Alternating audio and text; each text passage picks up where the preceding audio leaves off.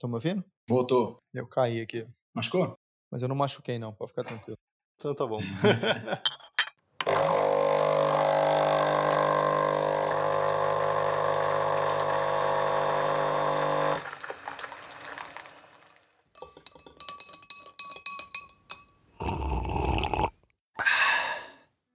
Está começando mais um Depois do Café. E hoje a gente está aqui com o André Fala, galera. e também com o Gabriel. Fala aí, pessoal. E a pauta de hoje é sobre desenvolvimento de software fora da cidade de São Paulo. Mas só que antes eu queria falar muito obrigado pelo engajamento da galera nas redes, nas redes sociais, que tá tendo bastante gente comentando e, e trocando ideia. A última vez que a gente conversou no Twitter pra falar assim qual seria o melhor chat pra gente estar conversando, tipo assim, pra gente estar mais próximo de vocês. E o Telegram ganhou, então a gente acabou criando um chat no Telegram. Então se você quiser acessar é chat C-H-A-T, ponto depois ponto café. Então, você consegue cair lá no, no, no nosso chat. E aí você consegue falar com o Gabriel e também com o André. Galera, o pessoal ainda não conhece vocês. Então, Gabriel, fala o que você faz, quem que, é, quem que é o Gabriel? Primeiramente, é um prazer estar participando desse podcast que eu, que eu já venho acompanhando desde o início.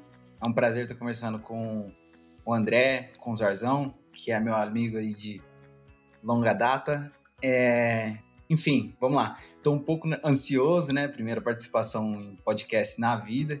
Então, estou bem ansioso, mas vamos lá. Eu moro em Fernandópolis, assim como o nosso amigo Zarzão morava e como o André mora também.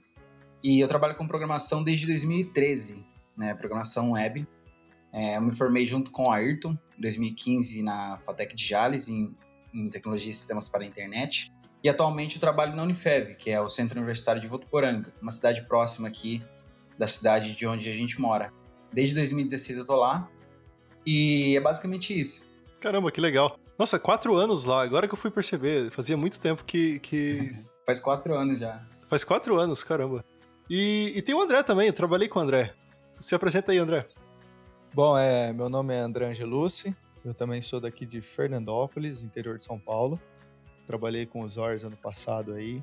Somos também amigos já faz alguns anos. Sou, eu- sou bacharel em engenharia de computação, trabalho como programador em uma software house daqui da minha cidade. né, e também estou no papel de liderança aí de uma equipe de, de programadores. Caramba, que legal. Como, como os dois falaram, eh, eu sou de Fernandópolis também, então a minha a maior, maior parte da minha vida eu vivi em Fernandópolis. E a gente queria falar um pouco sobre como que é trabalhar em Fernandópolis, como que é ser um, um- um desenvolvedor em, em Fernandópolis, porque eu acho que o que a maioria das pessoas falam, né, tipo assim, é, é de São Paulo capital, então, ah, mas só que aqui a gente tem essa estrutura, e a gente trabalha desse jeito, mas só que é bem difícil a gente escutar como que outras pessoas de outros lugares trabalham. E, e para vocês, como que é como que é trabalhar no interior? Eu acho que vocês já ouviram bastante falar sobre, sobre o trabalho em São Paulo, como que é a rotina e etc, mas como que é, sim, pessoalmente para vocês? A carreira em tecnologia ah, no interior é, é bem diferente do, do, de uma carreira em grandes cidades. E existem vantagens e desvantagens quanto a isso. As vantagens que eu vejo mais eh, na qualidade de vida do interior, que as coisas são um pouco menos intensas aqui, no sentido que o trânsito é menos intenso, eh, a correria é menos intensa, a gente está próximo à nossa família, aos nossos amigos, então a gente leva uma rotina um pouco mais cômoda. Uma das coisas legais, eu acho que, que a diferença é, é- é realmente isso que você falou, né? Da intensidade. Eu lembro que quando eu mudei pra São Paulo, foi, foi tipo assim, um- uma diferença muito grande, né? Tipo, nossa, é, você acorda é, um pouco mais cedo, e porque você tem que ir pro trabalho. Você vai trabalhar lá 8 horas, e às vezes você vai trabalhar um pouquinho mais, né? Então, tipo assim, você vai ficar até, sei lá, umas 8 da noite, alguma coisa assim. Mas fala pra mim, Gabriel, que que, como que você se sente trabalhando no interior? O que, que, que você acha disso? Ah, eu sou suspeito em falar, assim. Eu, o André deu uma ótima introdução sobre. Mas eu sou suspeito porque eu gosto bastante do ritmo daqui, né? Que é um ritmo bem tranquilo e tal. Pra ter uma ideia, a cidade que eu trabalho é 20 minutos daqui, é uma cidade próxima, já, mas é outra cidade e é 20 minutos da minha casa. Então, eu em 20 minutos saio da minha casa, estou no meu trabalho, do meu trabalho para minha casa. Eu acho que, que isso é um é algo que não acontece, por exemplo, na cidade grande, às vezes, a, a não ser que você trabalhe próximo ao lugar que você mora. Caso contrário, você vai ter que pegar talvez ali vários é, trens, ônibus, metrô. E aqui a gente, muita facilidade, já consegue estar tá, da nossa casa no nosso trabalho, o ritmo é mais tranquilo. Só que com essas facilidades surgem alguns problemas que eu acho que pode atrapalhar o profissional de tecnologia, principalmente o profissional de tecnologia, que é a comodidade, né? Porque você acaba se estabelecendo numa, numa empresa, tanto que às vezes você pode achar nas software houses pessoas com 13, 12 anos de trabalho que não, não pensam de maneira nenhuma em, em procurar algo diferente, em estar tá mudando de, de empresa nem nada do tipo. Então eu acho que mesmo com essas vantagens, que é uma versão vantagens, acaba trazendo muita comodidade. Então meio que você os planos que você tinha de não, eu preciso é, crescer, preciso procurar um negócio maior, acaba que vai você vai diminuindo um pouco aquela aquela gana, né? Eu gosto muito, porém eu, eu entendo e compreendo e percebo que tem alguns alguns problemas gerados por essa tranquilidade, né? Vamos dizer assim.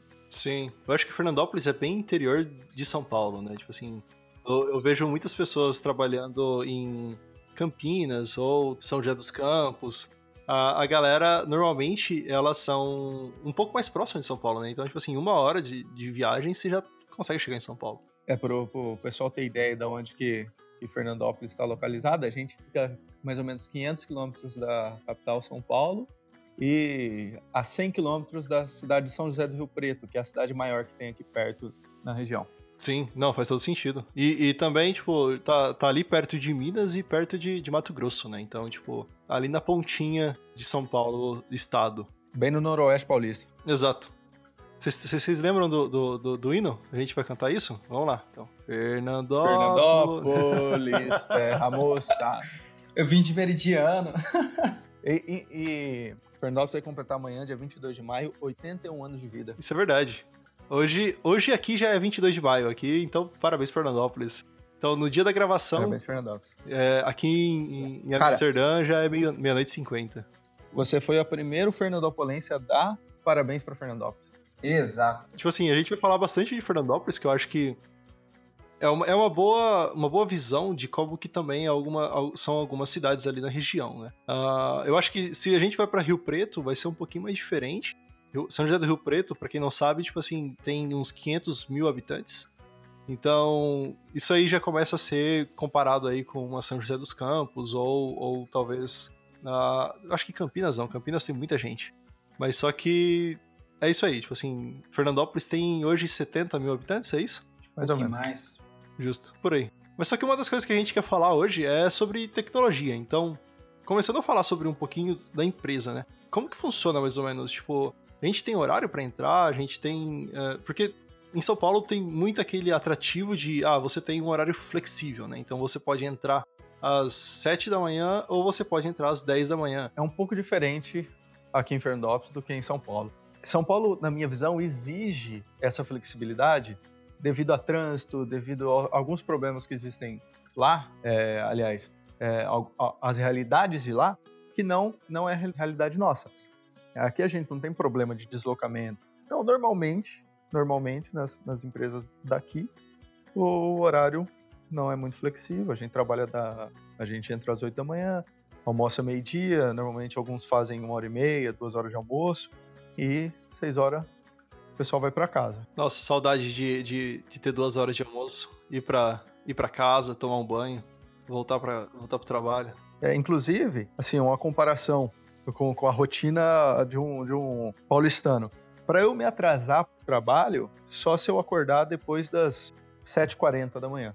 Se eu acordar até 7h40, eu consigo chegar no horário. Eu imagino que isso seja raro para alguém que mora em, em São Paulo, por exemplo. Então, só falando como é que funciona lá na Unifev, né, que o administrativo, ele tem alguns horários específicos, né? Tanto que eu lembro de algumas vezes eu, conversar com os horários e falar, não, às 5h18 eu saio. Ele falava, mano, 5 e 18, tipo assim, tem um número exato e tal. 5 e 18. Porque é, a nossa carga horária é de 8 horas e 48 minutos por dia, para dar 40, 44 horas semanais, né? Então a gente não trabalha, por exemplo, no sábado, a gente faz de segunda a sexta, 8 horas e 48 por dia. Então eu entro às 7 e meia, faço uma hora só de almoço e saio às 5 e 18. É um pouco diferente até do, do horário do, do André, mas também segue esse mesmo fluxo. Você, entra cedinho ali, aí tem o seu almoço e sai mais ou menos, volta entre as 5 e 6 horas da tarde. Não, é, com certeza. É, uma das coisas que acontecem bastante no interior é ter esse horário meio fixo, né, meio certinho. E até a gente já comentou lá no episódio 7 sobre ambientes internacionais que em São Paulo é um pouquinho diferente isso.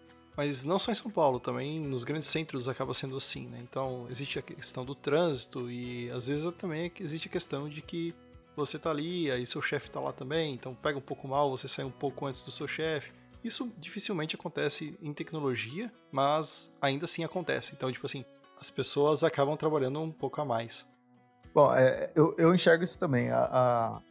Normalmente o profissional de TI dificilmente ele vai sair exatamente às 6 horas, se for o horário dele, se ele estiver no meio de um raciocínio, né? Isso, isso é, uh, entra também na proatividade do profissional de resolver, terminar de resolver alguma coisa, não deixar para amanhã, é, é, que ele vai ter que retomar aquele raciocínio e tal.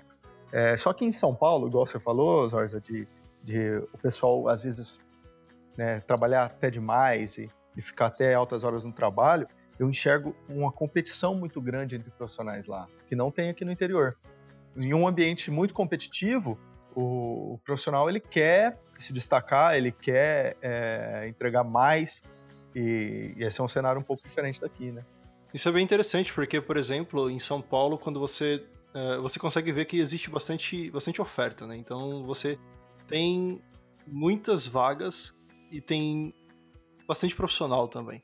É uma diferença porque, tipo assim, no, no interior existe pouca oferta então você não, não, não tem tanta, tantas vagas de emprego, mas ao mesmo tempo os profissionais que estão ali, eles, eles são bem bons assim para se encaixar naquela vaga. Eu lembro que eu, já trabalhei também numa faculdade igual o Gabriel. Trabalhei por muito muito tempo lá e tipo assim era uma coisa bem uh, engessada, né? Então tipo às vezes chegava o, o sei lá, o presidente da, da, da faculdade chegava para mim e falava assim, ó, oh, eu preciso desses números. Você sabe qual, é, se eu consigo esses números com você? E se você estivesse fazendo outra coisa, você tinha que parar o que estava fazendo para começar para fazer o que o que ele está pedindo, né? Mas só que falando nisso, a gente até consegue pular um pouco para falar sobre um pouquinho de, de ágil, né? Então, tipo assim, Quais são as metodologias? Existe, existe metodologia que é usada no interior? Não, é, não existe? Como, como que funciona isso? Eu vou tentar falar um pouco de como é a estrutura da, da minha equipe, da equipe que eu faço parte, para poder exemplificar como é que vão funcionar as coisas aqui. A nossa equipe ela já teve de 12 a 14 pessoas, só que hoje ela conta com apenas seis profissionais. Teve uma, uma diminuição muito drástica assim, de equipe. É, muitas pessoas Hoje elas fazem várias funcionalidades que poderiam ser divididas em outros, outras camadas de profissionais, né? Nós temos dois analistas no setor, inclusive uma dos analistas é a nossa própria supervisora. E aí tem dois programadores web e dois caras que são responsáveis pelo sistema financeiro e RM. O sistema financeiro, ele é Informes PLSQL. Eu acho que você já trabalhou com Forms, né, Zé? Saudade! Saudoso Forms. Os meninos sofrem lá, velho. Então, meio que, que a equipe é bem reduzida. Então, o que, que, acontece? Quando chega uma demanda, que geralmente ela vem da, da reitoria ali, ou da gestão administrativa, essa demanda chega pela nossa supervisora e ela passa por análise. Aí o, os analistas ali eles vão levantar as necessidades que tem aquele projeto, o que deve ser feito, o que não deve saber, estrutura de banco, etc. E eles passam para o programador que vai ser o responsável pelo desenvolvimento daquela tarefa ali, daquele, daquele projeto. E a gente usa o Trello para organização das tarefas ali, os prazos, e as divisões do, do, dos fluxos do projeto, é como se fosse um Kanban ali, com os esqueminhas de post-its e etiquetas, e a gente usa ele para ter um controle ali de prazo, de, de andamento dos projetos, quais são os que já estão em teste, já estão lá em homologação. É basicamente esse o fluxo de desenvolvimento que, que acontece dentro do, do meu setor. Que legal, então vocês acabam usando um pouquinho do, do Kanban, igual você falou, então, tipo assim, tem, tem uma pegada meio ágil, mas só que ainda assim é uma, é uma coisa meio estrutural, né? É, você poderia, tipo assim, ah, eu acho que a gente poderia implementar uma feature nova aqui, e aí você conversa com seus pares, os seus pares falam, puta, faz sentido, vamos fazer isso aí. Vocês podem ter esse tipo de proatividade ou não? Sim, sim. Então, sempre tem a, algo que dá para melhorar, né? Principalmente quando a gente vê alguns códigos nossos antigos e fala, meu Deus, como que eu pude fazer um negócio desse? E aí você fala, não, eu acho que dá para melhorar isso. Como é algo direto, então geralmente converso com a minha supervisora. Eu falo, ó, o que você acha da gente estar tá melhorando isso? Eu acho que dá para fazer algumas, algumas coisas novas, dá para melhorar o código. Então esse tipo de coisa acontece bastante. Principalmente se tiver, às vezes, algum, algum período com baixa demanda, geralmente ela sempre aceita muito bem assim as, as nossas sugestões, é uma pessoa muito acessível, né?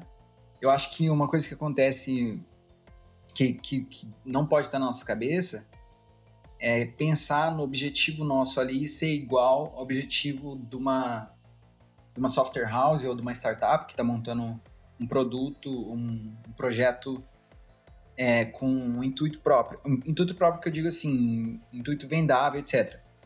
Porque ali, teoricamente, a gente, a gente é um setor para resolver os problemas tecnológicos de sistema da Unifev, entendeu?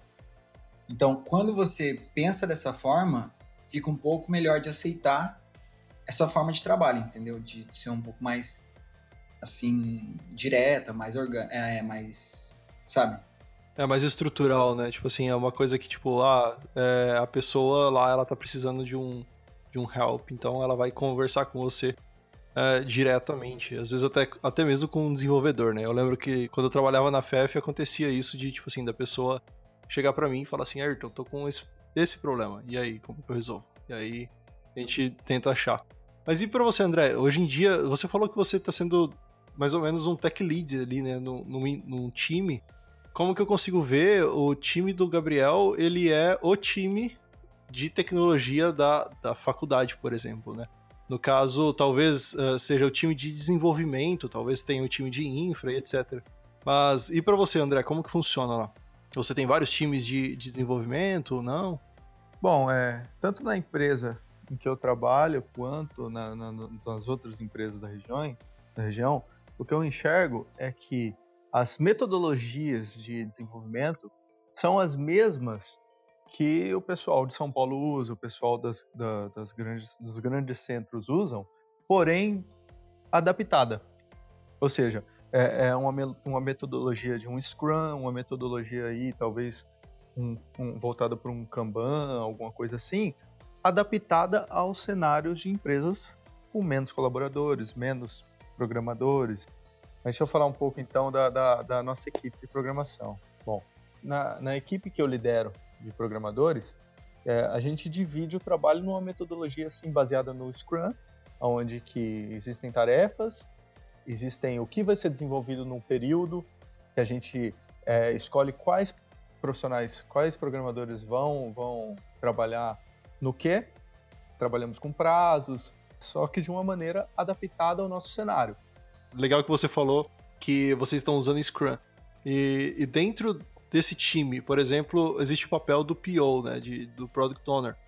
Não necessariamente ele precisa ser um, um, um analista, que seria mais ou menos um Product Manager, uh, mas só que vocês rotacionam esse papel ou vocês normalmente, tipo assim, ah, tem essa pessoa que vai ser o Product Owner desse, desse projeto ou desse, desse time? É, a gente não, não, não costuma rotacionar ou às vezes é, categorizar a equipe da mesma maneira que o Scrum categoriza. Porque eu, eu enxergo esse tipo de metodologia é, ideal para um cenário que não é o nosso. Então, quando a gente ada adapta fica um pouco menos burocrático. Então, é, é uma metodologia adaptada, né, baseada em metodologias ágeis, que, que a gente adapta para poder atender o nosso cliente. Seria isso. Bacana. É, eu acho que é, é, muito aquela coisa de você ver é, pessoas acima de, acima de processos, né? Então você acaba adaptando para o que você precisa. A gente pega um conceito né, e tenta adaptar e trazer para a nossa realidade, que é exatamente o que ele estava comentando. Porque aqui nem nossa equipe, como ela é reduzida. E aí acontece aquela questão que eu comentei. A gente tem o analista e depois já vem o programador. O próprio analista, ele ele ele está sendo responsável por aquele projeto, entendeu? Então ele geralmente vai criar o cartão ali, o programador muitas vezes é quem alimenta o cartão, né? Põe ali algumas algumas checklists, alguma, alguma coisa assim, as informações, mas não tem essa estrutura tão abrangente para metodologia igual numa empresa que tem muitos, muitos funcionários.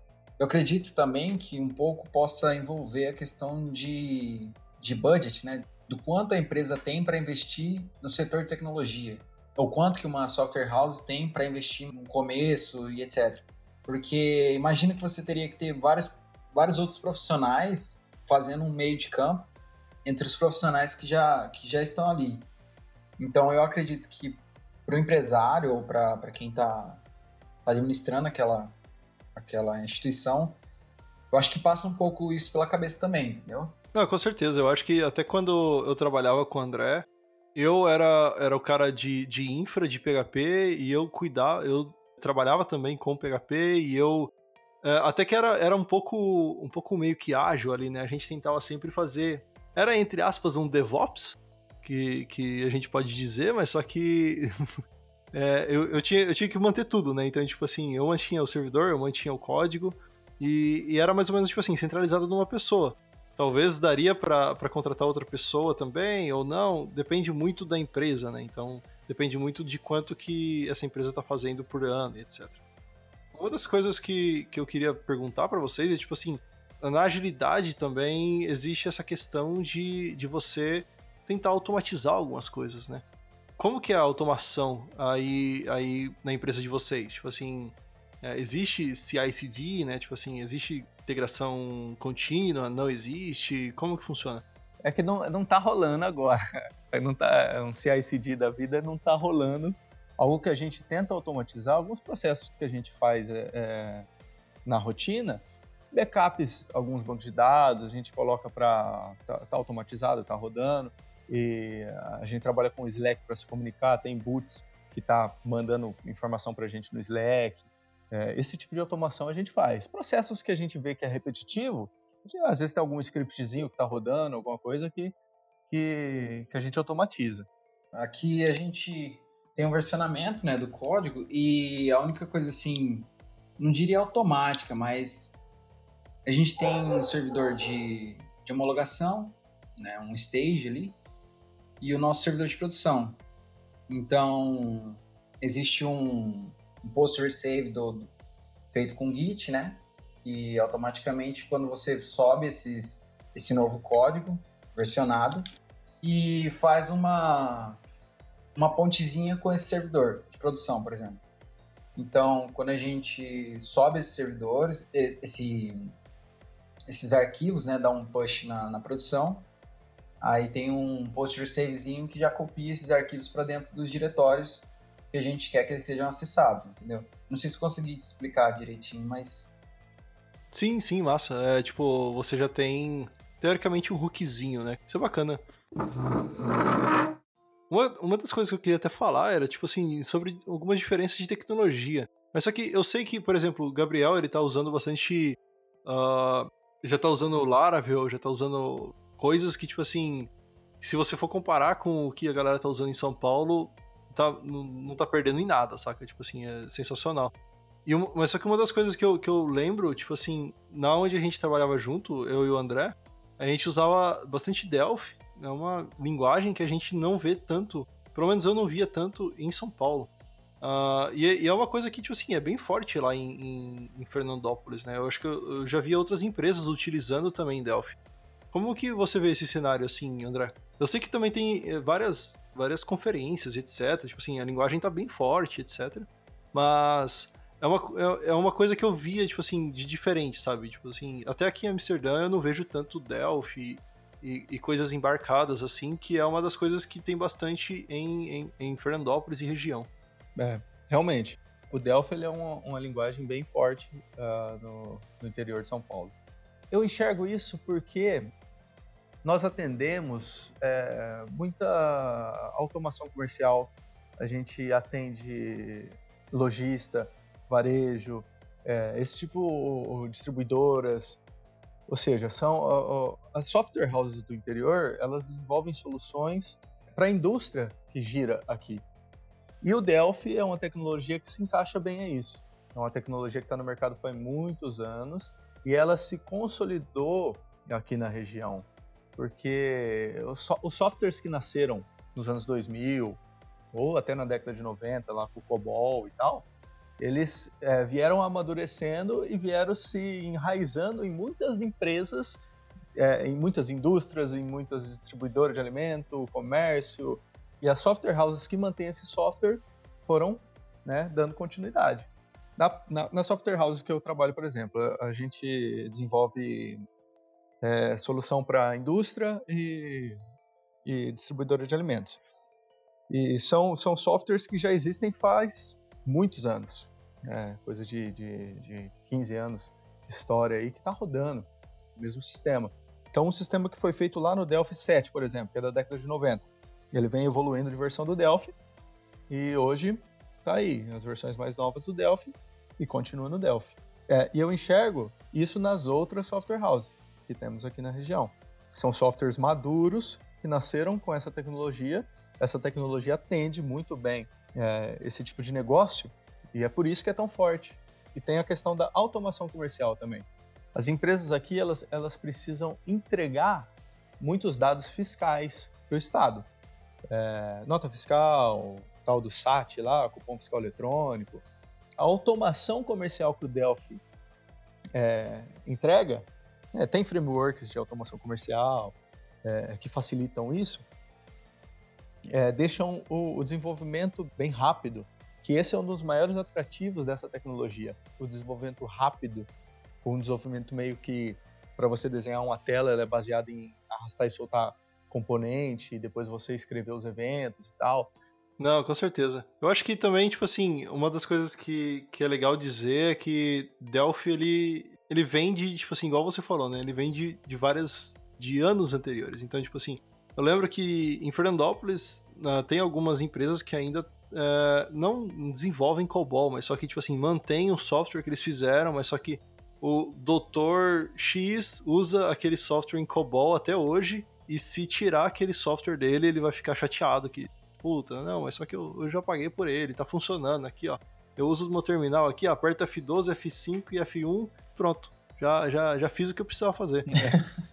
Bem assim mesmo. Bom, é, é, é, como eu disse, o, tem muita solução que foi entregue há 10, 15, até 20 anos atrás, que rodam até hoje e é, é, resolvem, resolvem até hoje, que elas têm que ser mantidas.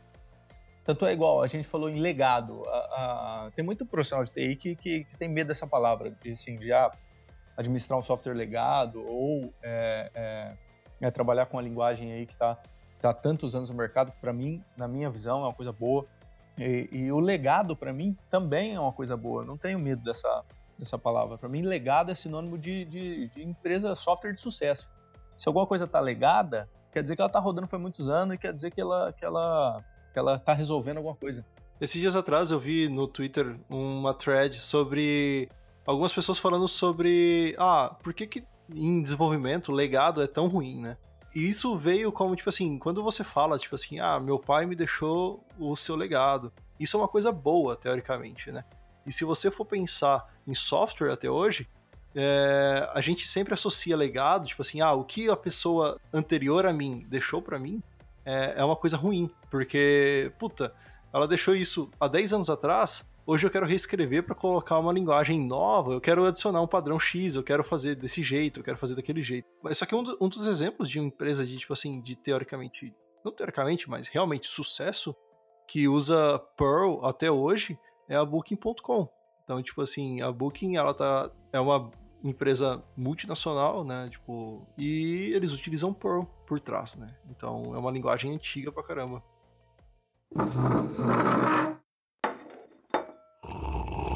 Vamos falar um pouquinho de estrutura, então, tipo assim, como que funciona normalmente uh, uma estrutura de uma empresa dentro de, de Fernandópolis, por exemplo? Eu lembro que é uma das coisas que, por exemplo, CEO, CTO, essas coisas, é, tipo assim, que são coisas que ultimamente a gente ouve bastante falar em empresas grandes, etc.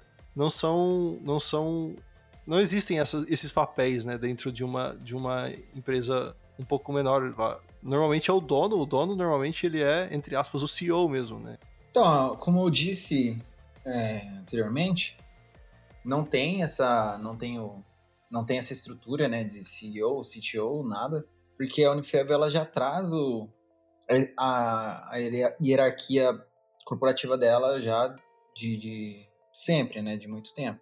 Então, como toda universidade, ela tem o presidente ali, o diretor, e aí tem a reitoria, né, que tem o pró-reitor acadêmico, tem o, o reitor e o gerente, gerente administrativo, e depois chega ali nos setores, né? Que nem no, no nosso caso, o setor de, de desenvolvimento de sistemas.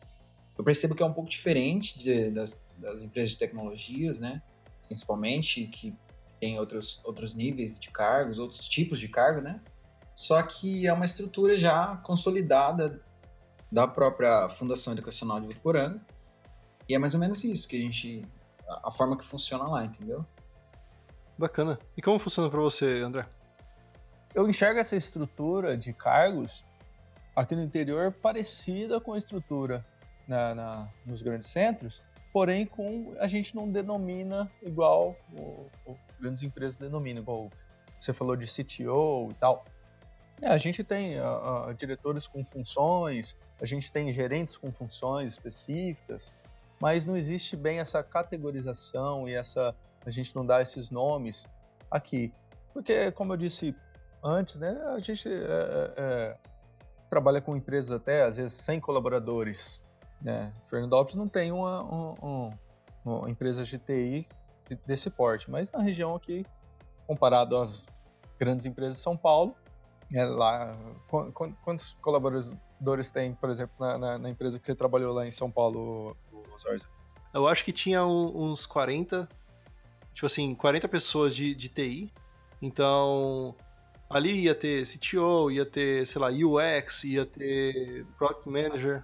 Então, tipo assim, se a gente for contar todo mundo, tinha umas 200 pessoas, sem contar pessoas de outros países. É, então é o que eu imaginei mesmo, assim. As empresas aqui do interior, elas, por terem menos colaboradores, por serem um pouco menores, é, por serem menores que, que, que, as grandes empresas de São Paulo, é, nós temos os cargos que tem lá, porém a gente chama de outras formas. Às vezes os cargos são é, é, unificados em uma única pessoa e, e, e, ela tem várias funções ali. As funções são as mesmas, só que as pessoas são diferentes, os cargos são diferentes. E, é engraçado isso, né? Ver o tamanho de, de empresa. Então, tipo assim, ah, quão grande é, quão pequeno é. E, e, é, e, é, interessante ver isso porque, tipo, eu lembro da, da, dos nossos cafés da tarde, na, quando a gente trabalhava junto. Então acho que dava três ou quatro horas, né? Eu não lembro, acho que era três horas. A gente ia, ia ter um, um pãozinho francês ali, saudade de pão francês, uh, disclaimer aí. Não tem não? Aqui não tem. Você tem que fazer, faz, é facinho. não, eu não sou desses.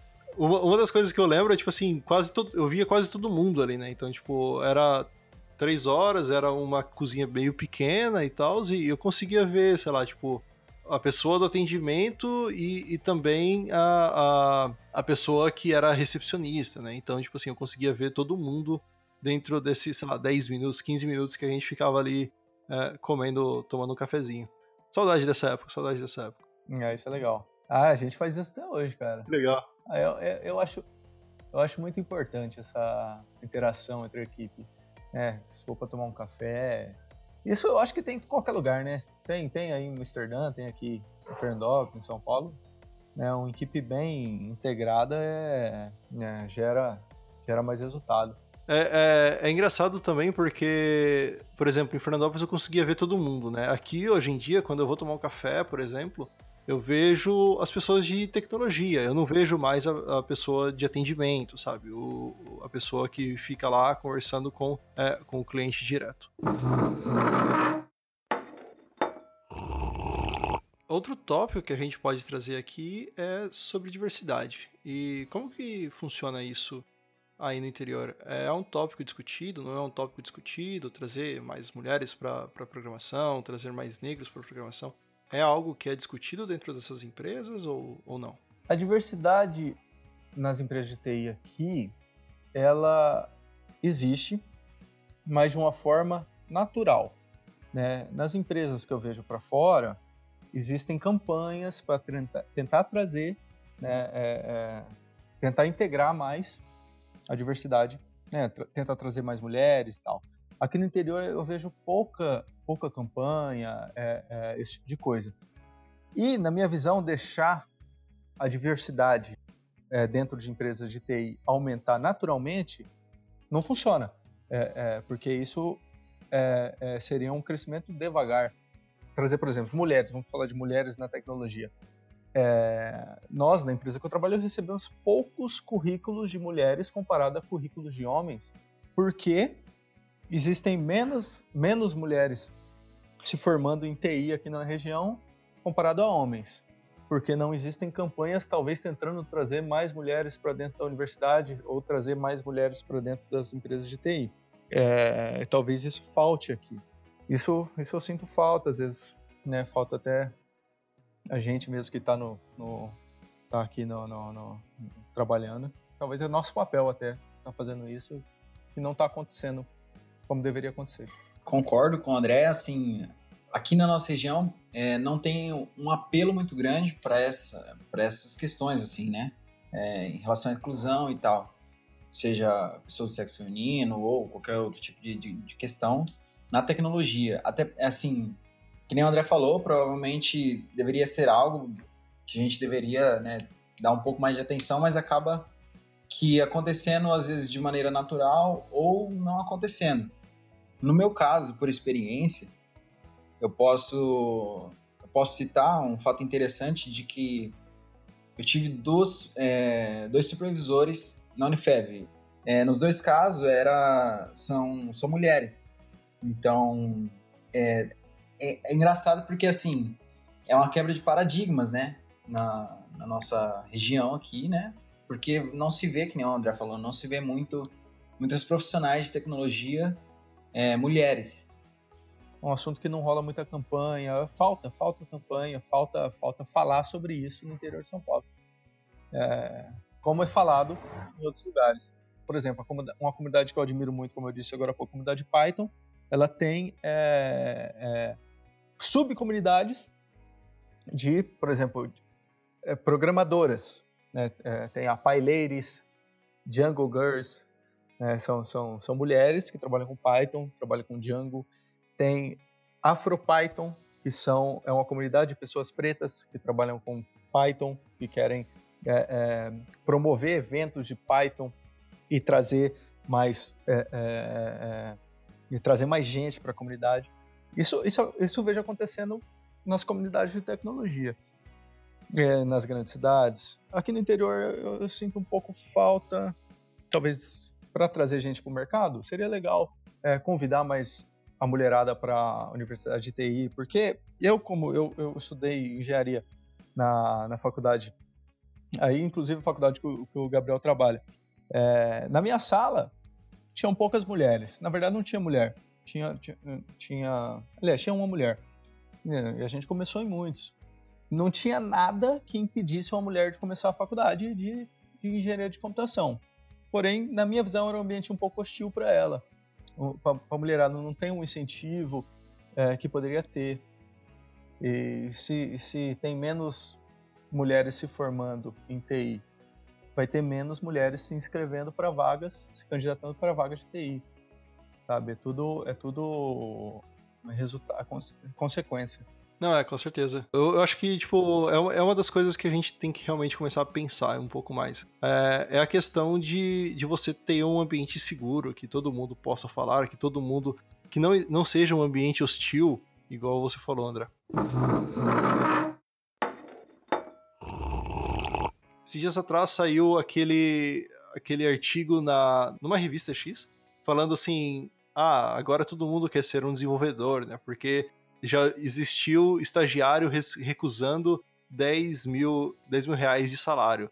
Que, o que na verdade é uma mentira, né? Tipo assim, não, ninguém vai pagar 10 mil reais para um estagiário, mesmo que seja em São Paulo ou seja em Marte, sei lá. Mas. E, e nem o estagiário negaria, né? nem o estagiário negaria, exatamente. Uma das coisas que eu queria saber é, tipo assim, ah, vocês veem, sei lá, uma galera em São Paulo ganhando uma grana muito, tipo assim, às vezes exorbitante. E em Fernandópolis, às vezes não acontece isso. Ou, ou tá acontecendo? Como que tá o mercado aí? Essa, essa é uma das coisas que eu. Quando eu saí daí era, era de um jeito, né? Então talvez hoje já tenha mudado bastante. Como que funciona? Bom, eu, eu enxergo essa, essa a questão de grana proporcional.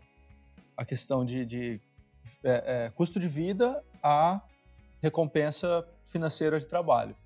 Obviamente, uma, uma, uma empresa de software em São Paulo paga mais para um programador do que uma empresa de software em Fernandópolis. Porém, guardadas as proporções, um profissional em São Paulo ele vive com o salário dele da mesma maneira que um profissional em Fernandópolis vive com o seu salário.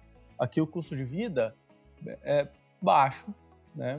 É uma cidade do interior, é uma cidade que com 600, 700 reais você consegue alugar uma casa, que você consegue ir a pé para o seu trabalho ou ou, consumir um tanque de combustível por mês para ir e voltar, sabe? Então, o, o, o, salário ele, ele você consegue você consegue viver. Falando em números, o que eu vejo assim é, é, nas empresas daqui é cargos, cargos às vezes cargos de maior responsabilidade, cargos às vezes de gerência ou, né, às vezes pessoas né, que, que que têm empresas de software são salários de 5 mil reais para cima. Isso é, é, a, é, a, grande minoria dos profissionais de tecnologia do, do, da região. A grande maioria está uh, abaixo disso aí, né? Tem profissional começa ganhando, eu não sei, às vezes um salário mínimo, e aí vai evoluindo. Mas essa é a média, essa é a média daqui, cara. No, no, comparado a uma média salarial de São Paulo, é uma média é, é um, é um salário baixo, mas se a gente analisar questão proporcional de custo de vida e de recompensa financeira de, de trampo, para mim é, é, bem parecido. Não, faz todo sentido, né? Até que, tipo, para você viver em São Paulo, querendo ou não, metade do seu salário vai para vai pro aluguel. Se você receber. Eu, eu, lembro que, tipo assim, vamos falar de quando eu mudei para São Paulo. Eu mudei para São Paulo, eu tava ganhando 3,700. Então, 3,700 eu pagava 1.200 uh, 3.700 bruto, então via um pouquinho menos líquido, né? E eu pagava 1.200 no meu quarto de pensão. Então, tipo, eu, eu discuti, eu dividia, né, uh, algumas partes uh, com outras pessoas.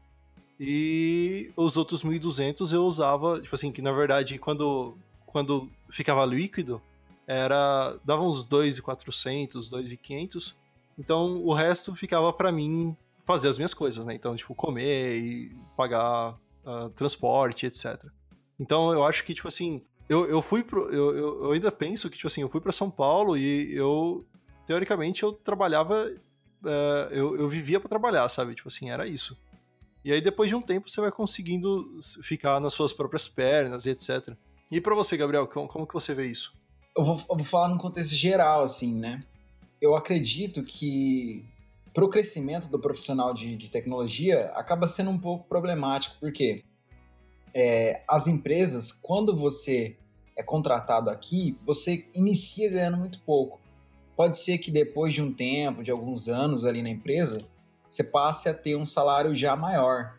Então, o que que acontece? A rotatividade é bem menor. Então, uma pessoa que tem intenção de, de beber de várias fontes ali, ter ter, ter experiência em outros lugares, ver como, como, como outros lugares trabalham, já não, não tem essa rotatividade, entendeu? Porque para você chegar num salário bom trabalhando aqui, você leva um tempo para conquistar, e quando você chega ali é difícil você sair para algum outro lugar na região que consiga te pagar o mesmo valor para aquilo que você faz, entendeu? Então acaba voltando naquela questão que eu falei lá no começo da comodidade. Então é, dificilmente o profissional ele acaba transitando de uma empresa para outra aqui, a não ser que aconteça alguma, alguma coisa muito prevista assim. E também acontece da questão de, de não ter tanta. Tipo assim, eu lembro que quando a gente, eu morava em Fernandópolis, existia umas cinco software houses. Talvez existiam mais, mas eu não, não, tava, não, não conhecia. E para mim existia cinco software houses e, tipo assim, eu tinha trabalhado em uma e eu falei assim, nossa, para mim essa daqui é a melhor software house da cidade, sabe? Então eu não vejo o porquê sair dessa software house. E sei lá, tipo assim, é, é, é, bem a visão que você falou, tipo assim, às vezes pode ser também comodismo, mas também pode ser aquela questão de, tipo assim, ah, você olha e fala assim, puta, será que, que vale a pena eu, eu falar assim, ah, não, não, não quero mais trabalhar aqui, vou trabalhar ali com, com aquela outra galera. Sim, é, é o que eu digo, a rotatividade é muito baixa, então às vezes, eu não sei se isso pode acabar prejudicando o, o profissional, né? Porque ele, ele se limita a algumas, algumas experiências que ele teria, por exemplo. Eu lembro que você foi para São Paulo, daí um tempo você estava trabalhando em outra empresa já, depois em outra, depois foi lá para Massachusetts. então. então, pra, aí, ó, para comparar, nesse mesmo tempo, você, você bebeu ali de várias fontes e eu, no caso, estive na mesma, na mesma empresa durante esse tempo todo, entendeu? É óbvio que são objetivos de, de, de talvez de vida ali diferentes, né? São caminhos diferentes tomados, mas é, eu acho que essa questão pode refletir um pouco também. E eu acho que também as, os clientes aqui eles estão menos dispostos a investir em tecnologia como é, das grandes cidades estão, entendeu? Que eu faço freelance também, né? Faço alguns jobs ali, tal, tal.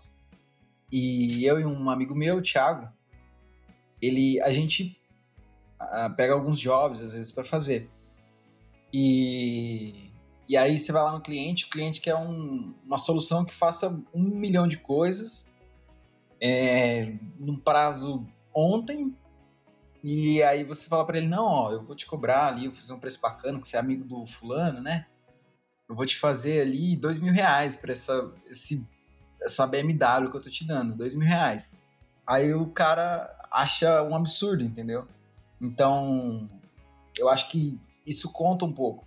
Eu, eu digo isso porque se tivesse isso, o mercado tecnológico cresceria, se aqueceria, né? Então teriam mais software houses, como você mesmo comentou. Então a competitividade aumentaria, com isso aumentaria os profissionais interessados e, e é uma reação em cadeia, concorda? Então, logo teriam salários mais altos, etc. Eu acho que faz todo sentido essa questão de, de que o custo de vida, eu acho que faz uh, uh, o nível de, de salário, né, também ir para cima e para baixo. Então, tipo, se você tem, se você precisa pagar, igual eu tava falando, se você precisa pagar R$ 1.200 num, num aluguel, e, tipo assim, se você, quer, se você quiser morar no meio de São Paulo, numa, numa zona ali, sei lá, na zona sul ou algum lugar assim, você precisa pagar muito mais que R$ 1.200, sabe?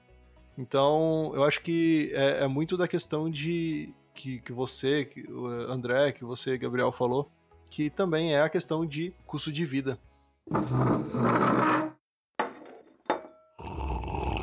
Poxa, eu achei que a gente deu um, uma, um grande overview assim de, de tudo que a gente tem de diferença e também de coisas boas e coisas ruins que, tipo assim, que existem em trabalhar no, no, no interior. E eu acho que faz todo. Foi muito legal, tipo assim, fazia muito tempo que a gente não conversava. E. alguma, alguma considerações finais? Você, André, você, Gabriel? Não, só queria agradecer a oportunidade do, do Zorzão, meu amigo. Espero uma hora ter a oportunidade de contar nossas histórias de, de faculdade ali, de, de viagens. vai ser massa, vai ser massa. Vai a gente tem que fazer um episódio sobre isso. Dizer que é um prazer estar tá participando do, do podcast. É um orgulho para mim ver o Zarzão tendo um podcast, que é algo que eu também eu acho sensacional. Eu acho que a primeira vez que eu ouvi falar em podcast foi o Ayrton que me falou, Zorza, né? Eu não conheço o Ayrton, eu conheço o Zorda.